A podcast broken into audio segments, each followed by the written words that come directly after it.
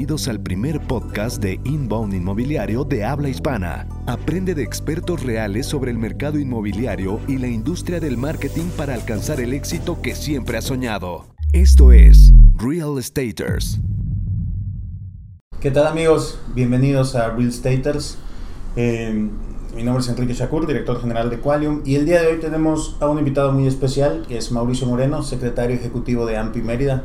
Muchas gracias por estar hoy aquí. Gracias Mau. a ti, Enrique. Buenos días, gracias a ti. Mau es un amigo de, de muchos años, estudiamos juntos la preparatoria. Desde el Patria, Yo creo que de 15. solamente un año estuvimos tercero de prepa. Tercero de ¿no? prepa, así Porque es. yo repetí. Entonces, este, ya mi segunda generación fue con, Sí, fue con desde, ustedes. desde el 2015, ya, 2005, ya van a ser 15 años. Wow. Porque salimos Me- en me hace 2000 sentir 2005 de la, de la prepa. Pues muchas gracias, Enrique. ¿ah? Un gusto verte nuevamente. Oye, pues el día de hoy vamos a platicar sobre eh, qué tienes que hacer si quieres vender una propiedad. Claro. Pero antes de entrar de lleno al tema, me gustaría pues que nos contaras un poco de quién es Mauricio Moreno, a qué te dedicas eh, y pues que nos cuentes un poco de cómo llegaste a, a ser secretario general en AMPI. Ok, ok, pues sí. Bueno, Mauricio Moreno, soy yo. tengo, soy abogado de profesión, tengo 32 años. Este, me dedico al sector inmobiliario como asesor inmobiliario desde hace 8 años prácticamente, 2012, 2013. ¿Cómo surgió esto? Pues porque yo trabajaba en, en una financiera y veía que dábamos muchísimos créditos puente para construcción, es decir, los constructores pedían mucho dinero para comprar terrenos, construir, y conforme se iban vendiendo las casas, se liberaban esos créditos. Entonces yo veía que los constructores le daban la vuelta al dinero dos o tres veces al año. Yo decía, se están vendiendo muchas casas. Yo sin conocer nada del mercado inmobiliario me di cuenta que había una oportunidad ahí y dije, pues ahí es donde está la oportunidad de negocio, vamos a dedicarnos a la venta de casas. Pero como toda actividad profesional, pues hay que hacerla lo más profesional posible, o sea, no hacerlo bien, no, no este, capacitarse, tomar cursos, aprender. Claro, hacerlo un, un trabajo de tiempo completo, una profesión de verdad y no, un- No, no como un no- side project. No solo un oportunista, exactamente, que ves que, ah, voy a vender esto para ganar una comisión y luego te dedicas a otra y otra y otra cosa, ¿no? O sea, hacerlo bien y pa- pa- para poder darle confianza a las personas que, me- que te contratan. Porque yo no vendo casas como tal o terrenos, yo vendo servicios de asesoría inmobiliaria. A fin de cuentas, el, el cliente, yo le ofrezco y le enseño varias propiedades. La decisión es de él. Mi- el servicio que yo vendo es de decirle cómo hacer las cosas para que la decisión que tomó le pues sea la más fácil, o sea, y hacer lo, lo- lo más correcto. Claro, y rentable y la que más le convenga, ¿no? Y dependiendo de pues, qué familia tiene, o si lo quiere invertir, o qué es lo que está buscando específicamente. Exactamente. Sí, no se trata de vender por vender. O sea, muchas veces, bueno, tú quieres comprar una casa, pues yo te voy a entrevistar, voy a ver cuáles son tus necesidades, dónde trabajas, este, cuánto tiempo vas a estar en tu casa, cuánto tiempo tardas en llegar de tu casa a tu trabajo, si tienes hijos, si no tienes hijos, dónde está la escuela, etcétera, etcétera. Porque a lo mejor tú puedes llegar a decirme, oye, quiero comprar una finca en medio de la nada porque quiero estar muy cómodo. Bueno, pues a lo mejor no te conviene eso porque eh, ofrecerte opciones que sean acorde a tus necesidades. Claro. ¿Ok? Ah, bueno, entonces, ¿y cómo, cómo este, me ingresé a AMPI? Pues precisamente por eso, porque yo quería hacer las cosas bien. Y el, pues la asociación a nivel nacional reconocida para los profesionales del sector inmobiliario es la AMPI, la Asociación Mexicana de Profesionales Inmobiliarios.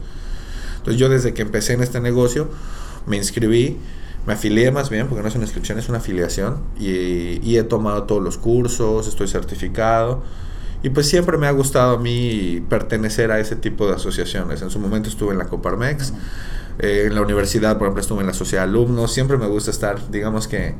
En la- Participar. ¿no? participar, exactamente.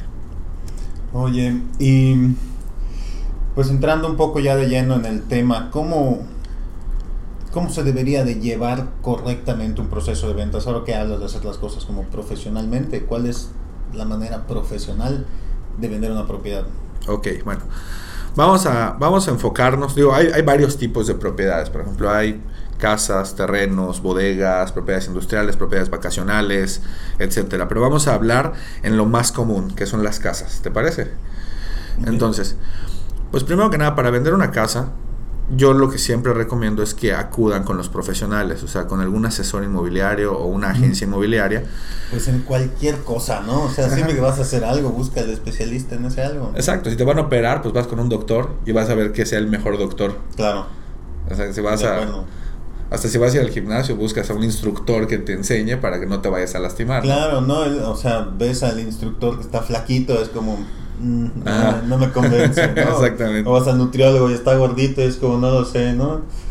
Exacto. Entonces, bueno, pues, eh, ¿cómo llevar a cabo el proceso? Te digo, primera recomendación, siempre acudir con, con un profesional. Porque, ¿cuál va a ser la labor del profesional? Primero, te voy a entrevistar a ti como, como propietario de una casa. Te voy a decir, bueno, ¿por qué la quieres vender? Oye, porque ya quiero comprar otra casa. Ah, perfecto. O porque ya no la necesitas, o porque no vives ahí, o cualquier motivo tendrás para venderla. La primera es decirte, bueno, tienes la documentación en regla.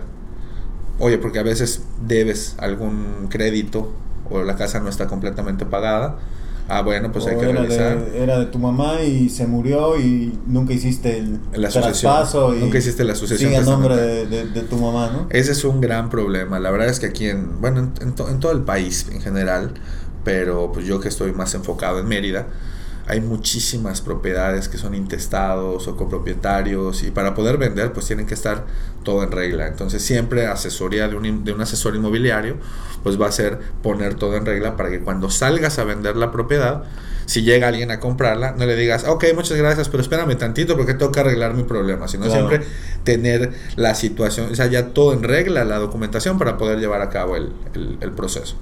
Segundo, hacer un avalúo de la propiedad. O sea, tenemos que saber cuánto vale la casa y no dejarse llevar tanto por, ah, es que mi vecina me dijo que yo podía pedir. No, no, no. claro, o sea, hay profesionales, de la, o sea, son valuadores certificados, ¿no? Sí, sí, sí, exactamente. Los peritos valuadores, este, también pues son, son profesionales que se dedican a eso, hacen avalúos desde la ubicación de la casa, en qué colonia está, la orientación, muchas veces si la casa tiene orientación norte-sur, pues tiene un, mejor valor que una casa que tiene orientación oriente-poniente, por, pues aquí en Mérida hay mucho calor, y unas casas con orientación norte-sur, pues en teoría son más frescas, si tiene calle pavimentada, si tiene vecinos, este, si las casas de los, de los alrededores están construidas, este, si no hay enfrente, por ejemplo, una escuela o algo, o sea, todos esos, esos detalles valen. Entonces, muchas veces, aunque sea en la misma colonia, mismo fraccionamiento, casas que tú digas son igualitas, pero de una cuadra a otra cuadra puede haber esa variación de valor. Entonces, sí recomiendo siempre hacer un avalúo. Este, nosotros como asesores inmobiliarios hacemos una estimación de valor sin ser un avalúo profesional, porque a lo mejor yo, bueno, yo en lo personal no soy perito evaluador, me gustaría tomar la, especialidad o la maestría en evaluación para poder ofrecer ese servicio en un futuro, pero pues con los más de ocho años de experiencia que tengo en esto, y dar una buena idea. Yo ya puedo dar una buena idea, exactamente. O sea, yo como asesor inmobiliario tengo que tener conocimientos legales, fiscales, financieros, de construcción, de arquitectura. como abogado ya lo legal y lo fiscal es, eh, más sencillo. Exacto, como abogado lo legal y lo fiscal lo tengo, en lo que me he especializado yo más es en la parte pues financiera, los créditos, los valores, etcétera. Este, y la parte de construcción, yo ahí me apoyo mucho con varios amigos y conocidos que son ingenieros, arquitectos, para ver ese tipo de cosas. Entonces, siempre recomiendo, un asesor inmobiliario te puede dar una opinión de valor muy sensata de cuánto puede valer tu casa, a lo mejor para que tú no inviertas en un avalúo.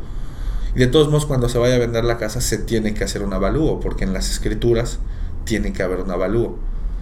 Entonces, ya es una decisión tuya. Un asesor inmobiliario te puede dar una opinión de valor o puedes tú decidir contratar un avalúo y, y, también de ahí te vas a Pero lo vas a tener que hacer de todas maneras entonces, pues no hacerlo al principio y ya, ¿no? Muchas veces el avalúo se hace porque para comprar casas, cuando es por medio de un crédito bancario, el banco manda hacer el avalúo. Entonces muchas personas, y digo, y es válido, muchas personas dicen... Al final no es más que un punto de referencia, ¿no? Porque supongo que también el, el, pues el valor de mercado, o sea, si llega una persona y te dice, oye, te doy 8 millones de pesos por tu casa, está valuada en 4, y que le digas, no, no, no, está valuada en 4. claro, exactamente. En 4 y muere, ¿no? No, exactamente.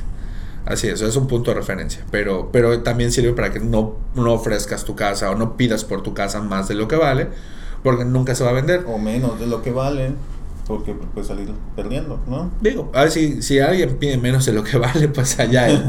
Pero si alguien No, pide... a lo mejor es porque no lo sabes, ¿no? O sea, tú la compraste hace 10 años y te costó 2 Así millones de es. pesos y ahorita la quieres vender en 3 millones y no te has dado cuenta que a lo mejor vale Claro, 5. digo, Por ejemplo, yo, yo como asesor inmobiliario, si tú me estás diciendo que quieres vender una casa más bajo de lo que vale, te voy a decir, no, Enrique, vale tanto, Claro. porque yo cobro también en función de lo que tú la vendas. Claro, como. Yo, como yo cobro un porcentaje por el valor de cierre de la venta, pues tampoco voy a dejar que tú pierdas dinero, porque pues también para mí es una, una, Una pérdida. pérdida.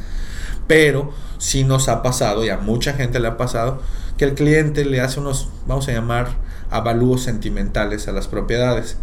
Entonces te dice, oye, es que en esta casa crecieron mis hijos y mis cinco hijos se columpiaban en ese árbol que está ahí atrás en el patio.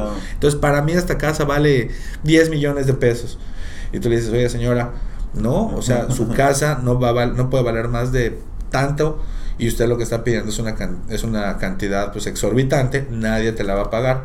Y te dicen, pues eso quiero. Bueno, pues ¿qué haces en ese momento? Pues muchas gracias, pero yo no la Claro. puedo anunciar porque si no nada más voy a poner una manta en tu casa. Cada vez que me hablen voy a decir el precio que tú quieres. Me van a mentar la madre, me van a insultar y tú después de un año, año y medio vas a decir que no sirvo porque no he vendido tu casa.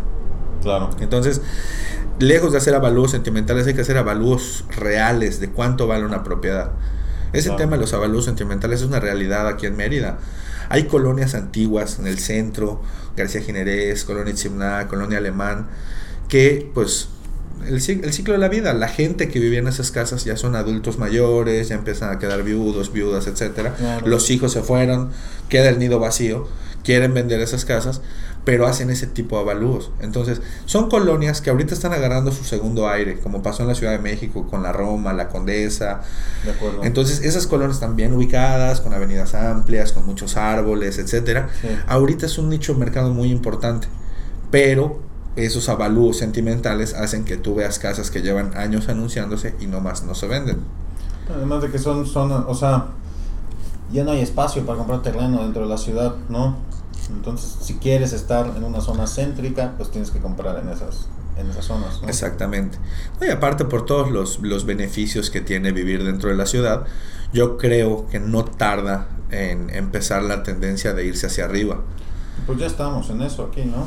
O Ya estamos, muy- pero- Muy leve, pero... Muy, muy leve o y sea, en con, el- zona... con edificios de 6, 8 pisos, pero bueno. Pero si te ¿no? fijas, esos edificios de 6, 8 pisos, la mayoría están pegados al anillo periférico, en la zona norte, Sí.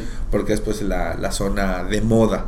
Bueno, Pero- ya están en Paseo Montejo, en eh, Villas del Sol. Bueno, en el Campestre hay una torre también. O sea, sí, exactamente. Va. Y vas a ver que la zona de esas, esas zonas que te digo, que son casonas muy grandes, que tienen pues las dimensiones para albergar un edificio, se van a empezar a ir Es hacia lo que arriba. están haciendo, ¿no? Están derrumbando casas muy grandes que había en estas colonias, pues digamos, de alto nivel adquisitivo y están levantando torres para arriba. Exacto. Y eso hasta cierto punto al ayuntamiento le conviene, al gobierno le conviene, porque los servicios públicos ya están ahí. En cambio, si Pero tú crees des- que sean suficientes, o sea que para el lugar donde había una casa, ahora hay un edificio donde van a vivir, no sé, 50 familias y más tráfico, necesitan más agua, más electricidad. Pues ya, es, pero es más fácil ampliar, yo creo, la, la- el suministro de agua o de electricidad en un lugar donde ya hay que llevar a un lugar donde no había. Simplemente calles pavimentadas, agua potable, etcétera. Sale muy caro, yo creo, para el, para el gobierno llevarlo atrás de Temozón que poner un transformador Bueno, más grande en la García Jiménez. Bueno, la molestia para el ciudadano, pero pues al final es temporal, ¿no? O sea que tengan que romper ahí la mitad de la calle para pues cambiar tuberías y Así que se pueda tomar seis meses, un año de, de trabajo, pero pues luego de eso ya. Así es, pero pues es un beneficio, como tú dices, a largo Permanente, plazo, ¿no? permanente por un daño temporal. Ah, pero te decía lo de los avalúos sentimentales, pues sí, es, es muy importante eh, hacer conciencia en eso.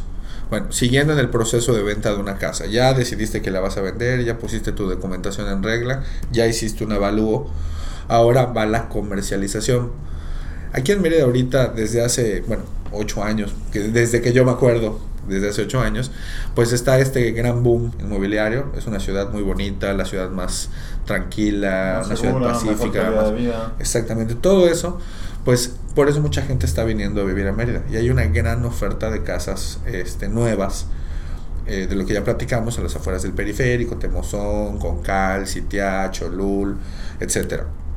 Entonces, si tú quieres vender una casa, eh, vamos a llamarla de segunda mano o usada, vas a competir con toda esa oferta de casas nuevas que hay. Entonces, ¿con, qué, ¿con qué compites? ¿Cuál es tu carta fuerte? La ubicación. Oye, pues, estoy dentro de la ciudad, no tienes que salir pero pues tienes que tener un precio competitivo y siempre acorde a, darle un valor a la casa. O sea, los bancos, para empezar, el Infonavit y los bancos no te financian una casa que tiene más de 35, 40 años de construida. Y es, y es la mayoría de las casas, de las casas viejas. Entonces tienes que, pues como que ponerte, poner los pies en la tierra. 60, 70. Exactamente. Bueno, ya estamos anunciándola. Yo siempre recomiendo que sea con un asesor inmobiliario. Desde pues que se pone una manta en la, en la, en la, puerta de la casa para anunciarla, los anuncios que nosotros manejamos, digo, ahí si tú eres el experto en el tema de, de, de, marketing digital, los anuncios en internet, en redes sociales, etcétera, etcétera. Este, porque un asesor inmobiliario te da la seguridad, digo, parte de nuestra chamba también es filtrar a los prospectos clientes que van a comprar tu casa no les vas a, no, a mí no me gusta hacerle perder el tiempo a los, a los dueños de las casas, ni me gusta perder mi tiempo a mí tampoco. Entonces siempre cuando una persona me habla para ver una casa, pues yo le pregunto, oye, ¿cuál es tu presupuesto? ¿Cómo lo vas a pagar? Te dicen, oye, pues este, concreto hipotecario, ok, ya lo tienes autorizado no, ah, bueno, pues yo siempre les recomiendo que vayan con un, algún banco, con algún broker de créditos, para que ya les preautoricen su línea de crédito y ya sepan. No te cuesta nada y si no lo usas, pues no, no pasa nada, ¿no? Exactamente, pero ya saben a dónde va. O sea, si encuentras la casa que estás buscando, pues puedes agarrarla antes de que se la lleve alguien más. Exactamente, porque si ves la casa y luego vas a tramitar tu crédito, a lo mejor te la ganan. Y también luego los compradores, los vendedores, perdón, se empiezan a desesperar porque te dicen, oye Mauricio, ese cliente que me trajiste, ¿qué onda? Demostró mucho interés. Y le dices, sí, pero es que todavía tiene que vender su casa para comprarte la tuya. Te van a decir, oye, pues para qué me haces perder el tiempo, ¿sí me entiendes? Entonces, un asesor inmobiliario siempre tiene que como que filtrar eso antes. A mí me gusta siempre entrevistar a todos los clientes en mi oficina antes de llevarlos a ver una propiedad, pues para preguntarles cuál sería su método de pago, si ya tiene autorizado el crédito, y también verlos, porque a pesar de que vivimos en una ciudad muy segura y muy tranquila, pues nadie está exento de correr del riesgo, ¿sí me entiendes? Sí, no, claro, alguien que está planeando hacer algo chueco, pues no, o sea, va a tratar de no aparentar que lo va a hacer, ¿no? Exactamente. alguien que quiere asaltar o robar o algo, pues no va a dejar huellas, no va a ir a mi oficina antes de entrevistarse conmigo, ni nada. Porque hay muchas veces que las, las, las personas, o sea, los, los bandidos, los ladrones, pues están viendo, entran a ver casas, disque para comprarlas, pero están viendo qué hay adentro para después regresar a, robar. Entonces, de hecho, esa es una recomendación que yo siempre le hago a la gente. A mí, cuando, incluso aunque sea una manta mía o una manta del propietario que pone en la puerta de su casa, siempre les digo previa cita. Por más que te hablen por teléfono y te digan, oye, estoy afuera de tu casa, la puedo entrar a ver ahorita, y tú estés viendo televisión, no te has nada que hacer, y dices, ah, pues no me cuesta nada abrir ahorita y lo atiendo, ¿qué tal si la vendo? Aguas. Aguas, no lo hagas. Siempre es, ok, sí, regresa mañana, es con previa cita, nos vemos mañana al mediodía. Y procura no estar solo. Lo cual me lleva a la siguiente pregunta, que sería, ¿vale la pena investigar de alguna manera a la persona a la que le vamos a mostrar una propiedad o le vamos a vender un, de casa? Definitivamente sí. O sea, no le vas a abrir las puertas a un desconocido. no me refiero a mandarle un investigador privado que lo siga y le tome fotos, ni mucho menos, ¿no? Pero, eh, como decías hace rato, a lo mejor hacer una búsqueda en Google, ¿no? Buscarlo en Facebook, ver que es una persona de verdad, que a lo mejor sí tiene el negocio que dice que tiene, ¿no? Exactamente. Digo, por ejemplo, es una, una estrategia que yo utilizo. Yo en todas las mantas que pongo en las propiedades que vendo, pongo mi nombre y mi teléfono. Me hablan por teléfono, hola, ¿eres Mauricio? Sí, ¿con quién tengo el gusto? Ah, la señora Rodríguez. ¿Cuál es su nombre, señora Rodríguez? Ah, ok. Te dicen su nombre y ya. Oye, información de esta casa. Sí, el precio, las medidas, ta, ta, ta, ta. Oye, ¿la podemos ver? Sí, le parece mañana o le parece... Siempre es previa cita, no menos de 24 horas. Sí, ya que quedamos en, en, cierto horario, le digo, ok, en un momento le, le, le confirmo por WhatsApp o, o, le regreso la llamada. Y en ese inter yo entro a Google, pongo el nombre de la persona y tú sabes que San Google, pues todo te dice, o sea, si pones mi nombre va a salir ahí, pues a lo mejor hasta fotografías de la posada a la que fui ayer, pero entonces, pero a ver, vamos a ver, vamos a ver. A ver qué pasa si pones mi nombre en Google. Investigación en vivo. Ah, sí, fotos y todo, ¿eh? Ahí sale mi perfil. Primero sale tu Facebook, luego sale tu LinkedIn. Sale una fotografía mía. Varias fotografías. Diferentes empresas en las que supongo he trabajado, inmobiliarias. Exacto. Bueno, esto es de Argentina, entonces supongo que es, Pero sí, o sea, definitivamente puedes encontrar entonces, información. Ya con eso tú sabes quién es la persona que va a entrar a tu casa. O sea, eso yo lo hago y es parte de los servicios que yo brindo. Si tú me contratas para que yo venda tu casa, yo voy a procurar no hacerte perder tu tiempo sin llevar, o sea, es decir, llevando gente que quiere gastarse 600 mil pesos y tu casa vale 3 millones, pues, ¿para qué me lo traes? Claro. Y a mí tampoco me gusta perder mi tiempo. A ver si, a ver si te convence de venderse en 600. Así es. O, lo utilizan así como sus paseos dominicales, que no van a comprar casa, pero van a verlas. A, verlas. Como window shopping, como, ir a la plaza y no comprar nada. Exactamente. casas. Y el tema de, de, también de la seguridad. O sea, yo filtro, o sea, yo los entrevisto a las personas antes. O por ejemplo, regla número uno, por más citas que tengas, yo siempre le digo a la gente, no te veo en la casa, te veo, haz de cuenta, en la macroplaza, que está cerca, o en la gran plaza, o en el City Center, y de ahí me sigues. ¿Por qué? Porque desde que tú llegas y ves a la persona, pues puedes identificar si... Claro, ya puedes saber si, oye, ¿sabes qué? no, no, Oye, ¿sabes qué? Me acaba, disculpa, me acaba de decir el dueño que no se puede ahorita, una, disculpa y... ¿Y cómo sería... ¿Cómo sería una situación así? O sea, me refiero en que... ¿Qué tendrías que ver en esta persona para decir, o sea, pararlo en seco en ese momento y decir, no lo voy a llevar a la casa? Pues ves algo sospechoso. O sea, no sin ser discriminatorio o, ves algo sospechoso. Bueno, no sé, yo siento que tengo ese don de gente, de cuando veo una persona me da buena espina, una, me da una corazonada. Una corazonada, exactamente. Te digo, y si ya lo buscaste antes en Google, de repente te sale un cliente y lo googleas y te sale que está prófugo de la justicia y acusado de fraude y dices, ¿para qué me meto en Facebook? ¿Para qué me meto en broncas? Exactamente. Entonces, bueno, por ejemplo, ahorita hay un tema de, bueno, está, está muy de moda en las noticias todo lo del tema de la violencia contra mujeres, que es una realidad muy triste en el país. Y, y, este negocio inmobiliario, pues es un negocio en el que la mayoría de las, de las agentes son mujeres. O sea, sí hay hombres, pero en la mayoría son mujeres. Yo siempre les recomiendo a mis colegas que no vayan solas a las citas. Nosotros tenemos hasta grupos de WhatsApp y siempre se les dice a las colegas, oigan, si tienen alguna cita, avisen, oye, voy a estar en tal lugar y por, por cualquier cosa para estar pendientes. Claro. Y eso también pasa pues con, hasta con las propietarias de casas. Si es una señora sola en su casa y va a atender una cita, pues que procuren no estar sola. Y parte del trabajo de los inmobiliarios, pues es ese. No es que seamos así superhéroes, pero pues mínimo estamos allá y abrimos la puerta y acompañamos a la, a la persona a la cita, ¿no? Entonces también yo creo que es un tema a tomar en cuenta. Digo, desgraciadamente son cosas que pasan y pues hay que estar alertas. De acuerdo. y digamos que pues ya resolví todo el tema de mi documentación, este, alguien va a estar conmigo el día de la cita, ya entrevisté al, prospecto y no fue sospechoso, parece que es alguien que sí está interesado en mi propiedad. ¿Cómo le doy seguimiento a este prospecto? ¿Qué tan insistente debería ser? ¿Cuáles son los pasos siguientes a partir de que ya... Ya, ya amarraste, por así decirlo. Ya, se cayeron bien, parece que sí hay un interés real, pero pues esta persona tiene otras opciones todavía. Exactamente. ¿Cómo procedemos? Primero, pues ya, ya vendiste tu propiedad como que es la última Coca-Cola del desierto. O sea, es la que a esta persona le gustó. Dile, oye, apártala porque mañana tengo otra cita o la próxima semana vienen otras personas. Si de verdad te gusta la casa, apártala con una cantidad simbólica para que yo la deje de anunciar en lo que pues ya arreglamos el papeleo.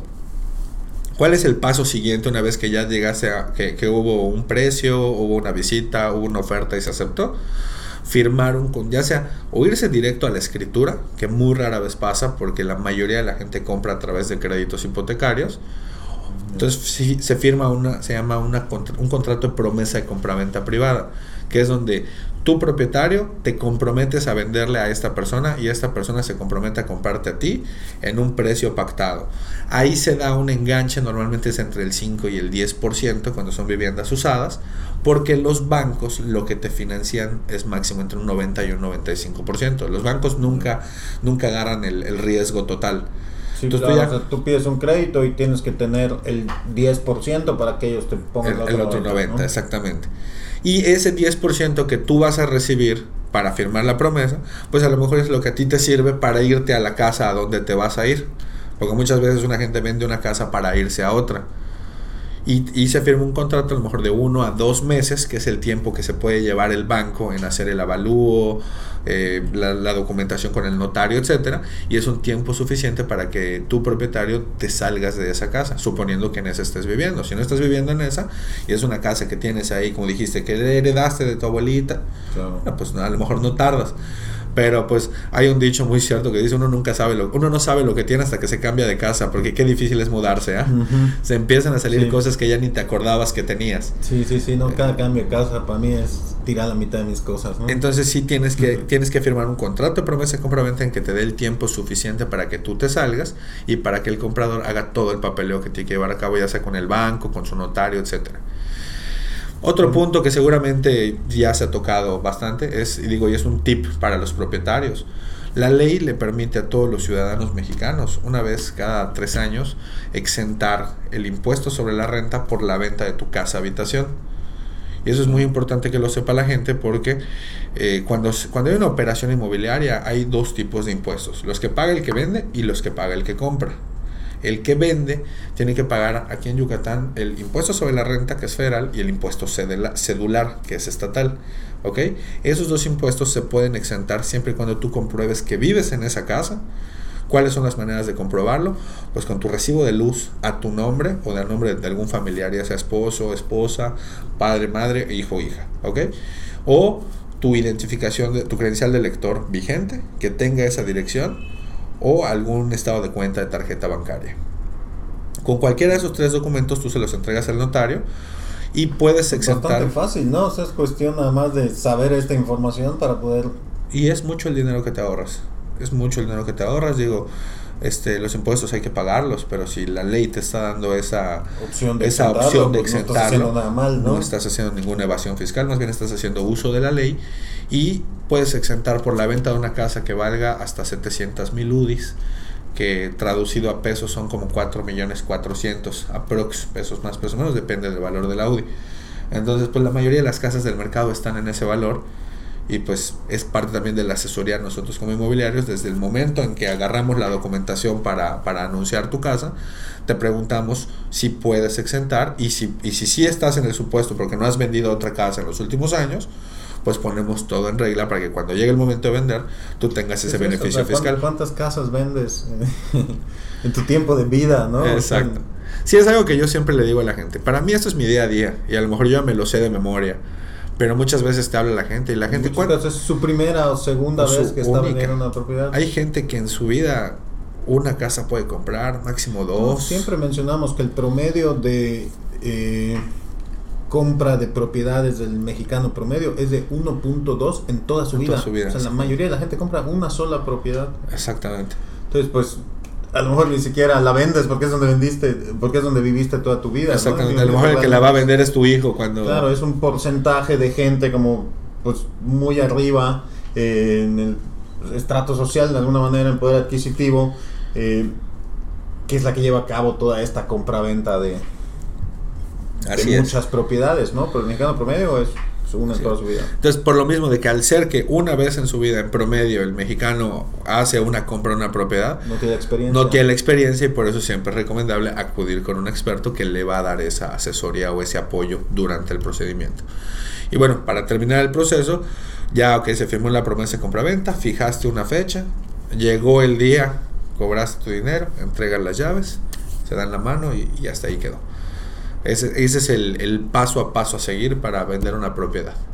Increíble. Y bueno, eh, pues para terminar, ¿podrías darnos algunas recomendaciones, así como nivel pro, para vender una casa?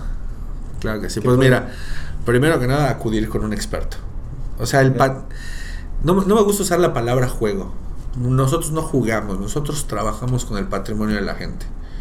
Eso es súper importante, es algo que igual siempre recalcamos aquí, ¿no? Es, o sea, por lo mismo que es, a lo mejor es la única propiedad que esa persona va a comprar en toda su vida, no puedes venderle lo que sea, ¿no? O sea, de verdad tiene que haber un compromiso, eh, pues ético de alguna manera con ayudar a esta persona a la que le estás Exactamente.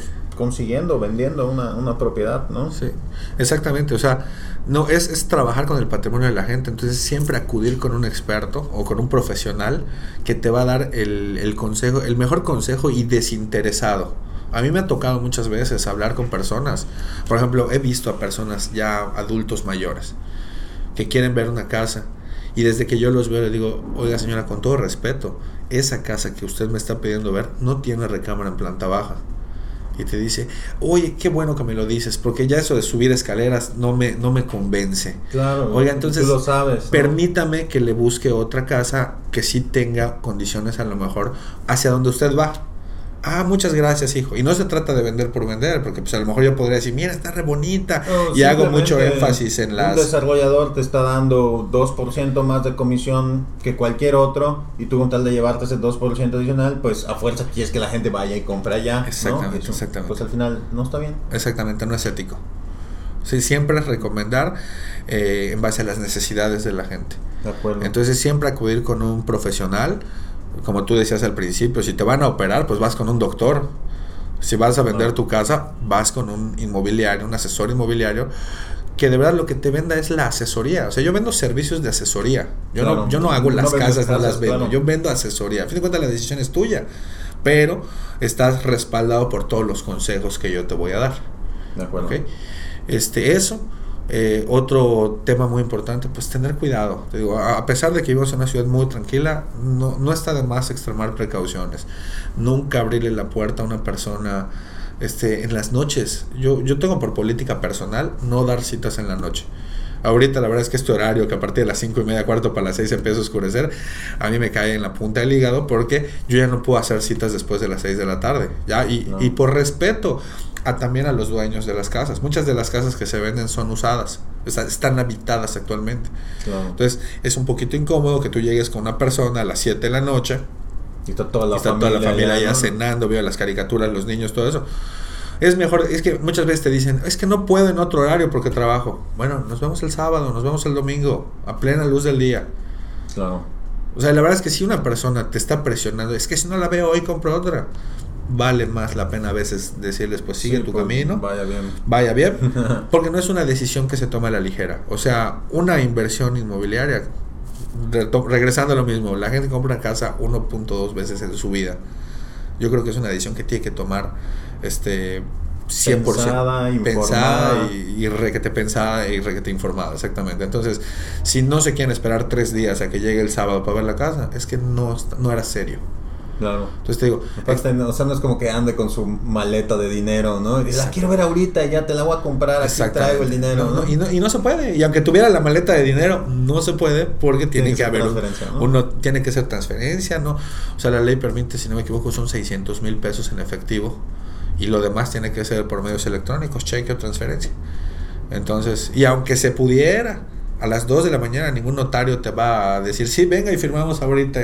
Claro. Tienen que eh, expedirse certificados de libertad de gravamen, revisar el proyecto, etcétera, etcétera, etcétera. Entonces, yo sí digo que en este, en este negocio las cosas hay que hacerlas con calma y bien, nunca correr, que es un error que muchos colegas cometen, que muchas veces por la necesidad a lo mejor de vender o por la prisa, les hablan por teléfono, estoy aquí afuera de la casa, y sí, sí, sí, espérame, voy para allá, ahorita voy, ahorita voy, y no sabes ni quién es la persona a la que vas a ver.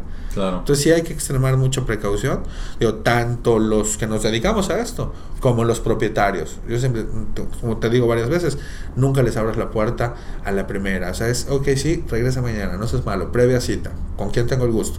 Es, ese tipo de preguntas. Claro. Y número tres, pues, pues pensar muy bien la, la, la inversión, ver hacia dónde va el crecimiento de la ciudad. Este, digo, definitivamente invertir en un bien raíz, en una propiedad, siempre es, es, es lo mejor que puedes hacer.